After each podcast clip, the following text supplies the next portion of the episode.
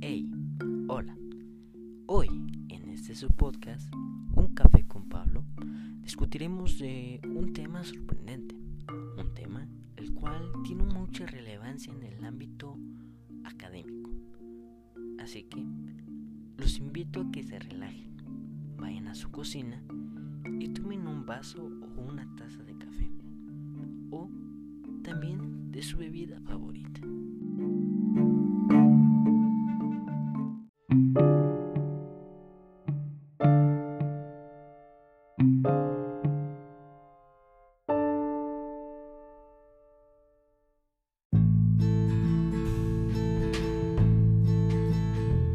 El día de hoy, como anteriormente se los mencioné, hablaremos de un tema, un tema relevante, eh, un tema que Así que, primero que nada les diré el tema que hablaremos el día de hoy.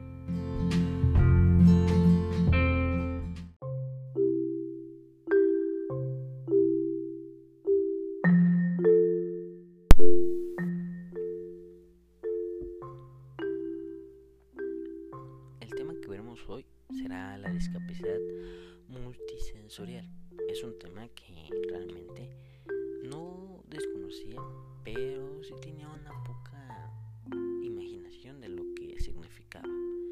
Eh, me di la tarea de investigar, me di obviamente el tiempo de rescatar la información más importante para pues obviamente decírselas a ustedes y creo que la información que rescaté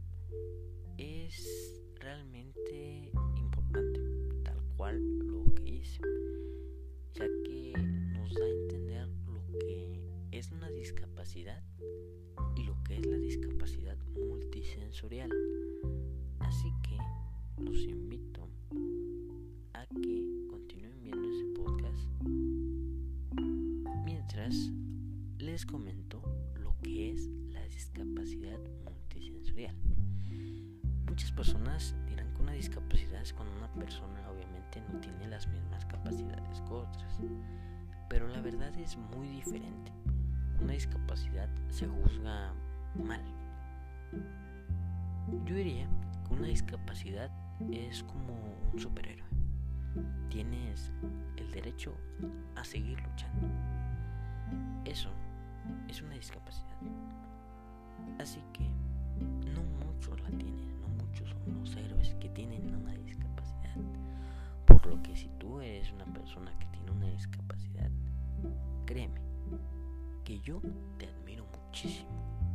Yo realmente te respeto, te valoro. Porque para mí tú eres un héroe.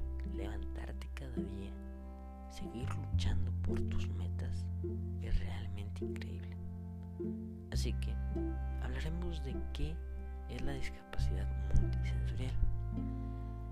Hablando de esto, la mayoría de las discapacidades se hacen cuando somos niños o jóvenes. Así que esta discapacidad no es la excepción.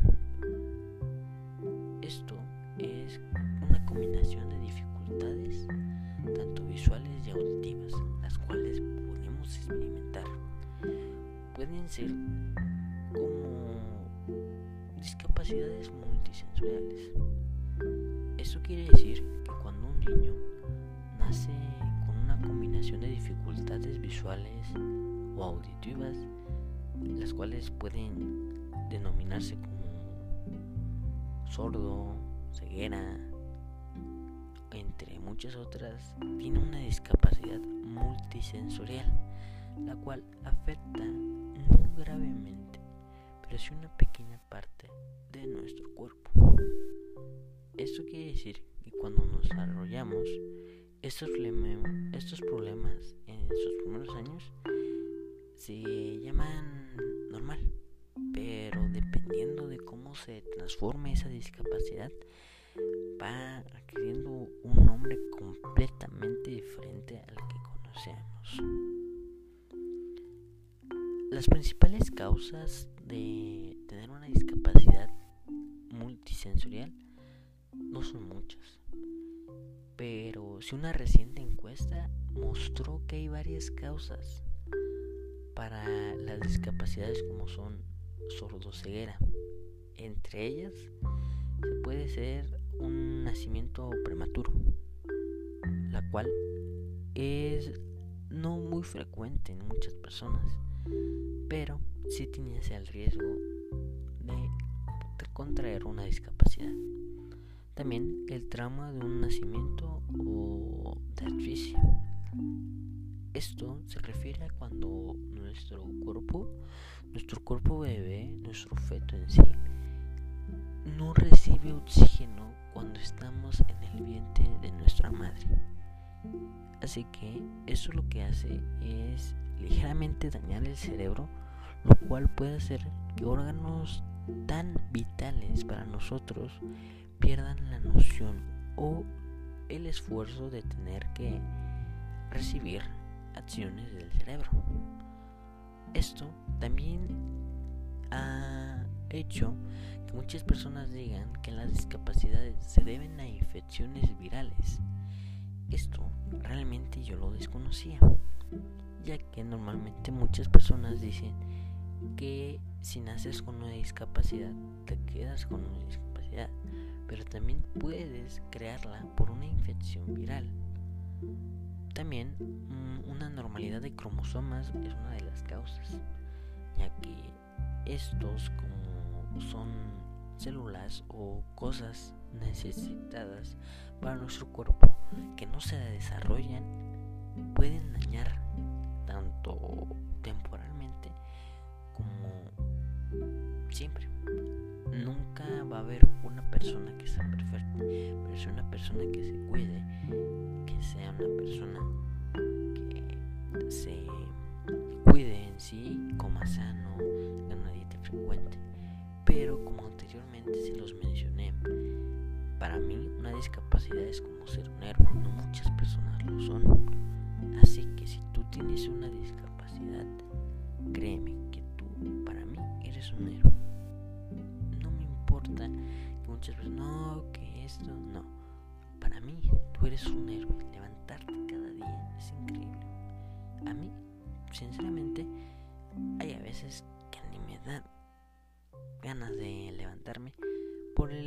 simple hecho de no querer hacer las Pero me sorprende que muchas personas al tener una discapacidad así lo ven como no un obstáculo, pero sí una motivación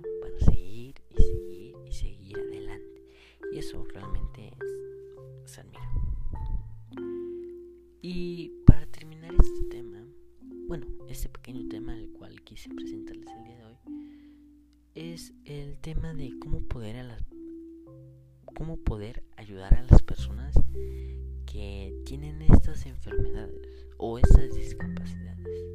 Principalmente, pues hablar con personas que tengan esa información. Yo no puedo decir que les puedo ayudar muchísimo, porque obviamente ese es un trabajo que tengo que realizar, pero aún así es un trabajo que a mí gusta mucho, me gusta redactar, me gusta así. Y si yo me tomo el empeño de buscar información, créeme que la voy a encontrar.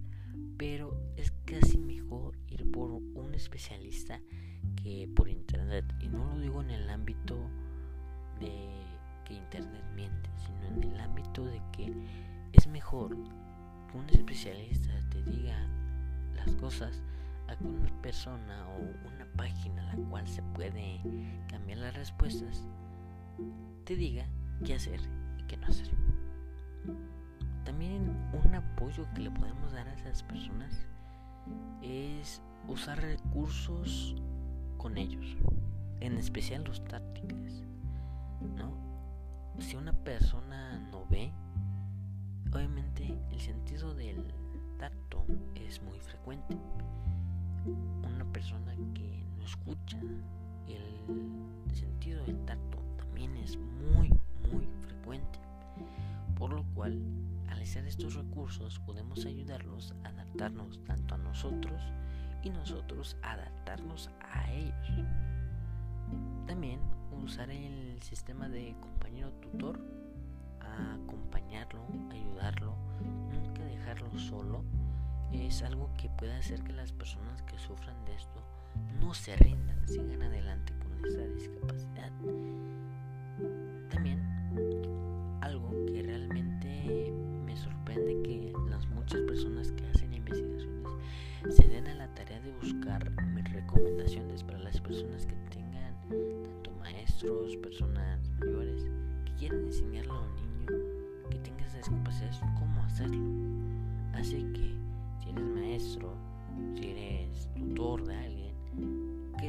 esta recomendación te será de utilidad. Según un estudio, colocar al niño con problemas en un sitio de la clase que favorezca tanto su visión y audición residual hará que el niño preste tanta atención como si tuviera la visibilidad y la auditividad. Así que esto se refiere a que a pesar de no puede desarrollar. Y sinceramente, eso es sorprendente. Esto es realmente un dato sorprendente de nuestro cuerpo humano. Saber que a pesar de tener discapacidades podemos volver a retomarlas. También estas recomendaciones que daré principalmente creo que son para escuelas.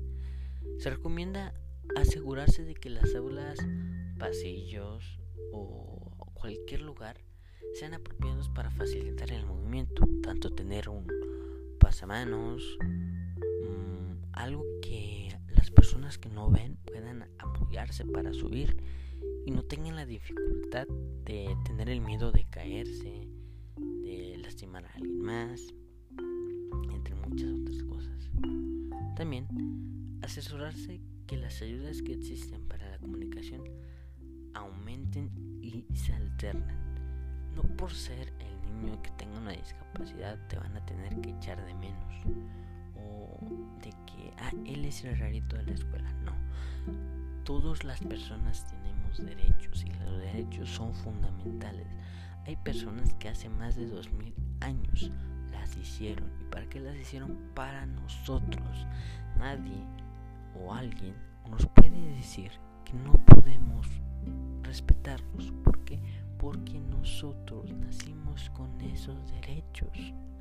Así que, si tú que me escuchas, sabes una persona que tenga discapacidad, trata de apoyarlo, ayudarlo, mm, darle afecto, ya que eso es muy importante para su desarrollo.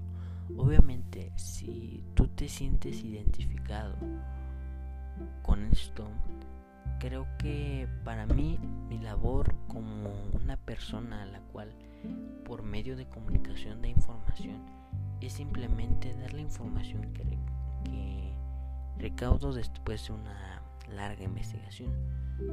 Sinceramente, si hubiera la posibilidad de ayudarte tanto a tu familia o a la persona que sufre de eso, créeme que yo lo haría. Pero para saber eso se necesita años de investigación que obviamente yo no lo puedo hacer. Esa información que te acabo de dar tan solo la conseguí tras tres horas. Tres horas de revisar, revisar y revisar sitios web, bibliotecas, mmm, también foros. Así que sinceramente si tienes una duda, la mejor opción es ir con un especialista, alguien que ya haya experimentado con esto. Les doy las gracias por acompañarme en este podcast. Tal vez no sea el podcast más largo, pero sí un podcast que realmente te ayudará. Un podcast el cual no simplemente se trata de hablar, sino se trata de informar.